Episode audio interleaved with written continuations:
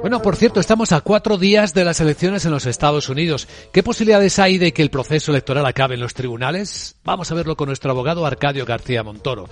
Buenos días, abogado. Buenos días, Luis Vicente. ¿De qué hablamos? Pues recordemos que el mismo presidente ya lo ha adelantado a la prensa. Dice, creo que esto acabará en el Tribunal Supremo.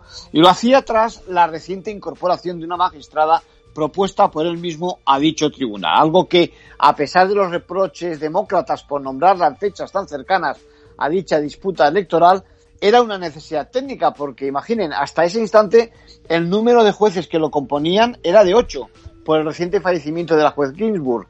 Bueno, y había que deshacer un potencial empate en caso de una decisión muy disputada.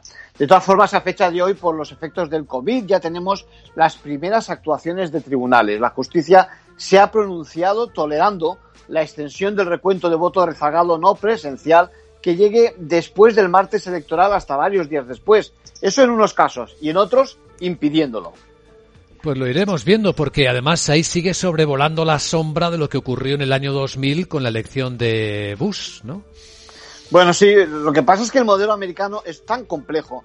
En ese mismo caso, por ejemplo, cuando el Tribunal Supremo tuvo que intervenir, recordemos, paralizando ese recuento que ponía en duda el resultado vencedor de Bush, puso sobre la mesa la diversidad de formas de contabilizar el voto que hay en el país. Bueno, ahora parece que lo que cuenta es la evolución de la infección, la falta de confianza del consumidor en algunos estados, los despidos a la vista potenciales y sobre todo esos datos que conocéis económicos que sustentan ese crecimiento de 7,4 puntos y que constatan esa recuperación de dos tercios de las pérdidas sufridas en la primera mitad del año.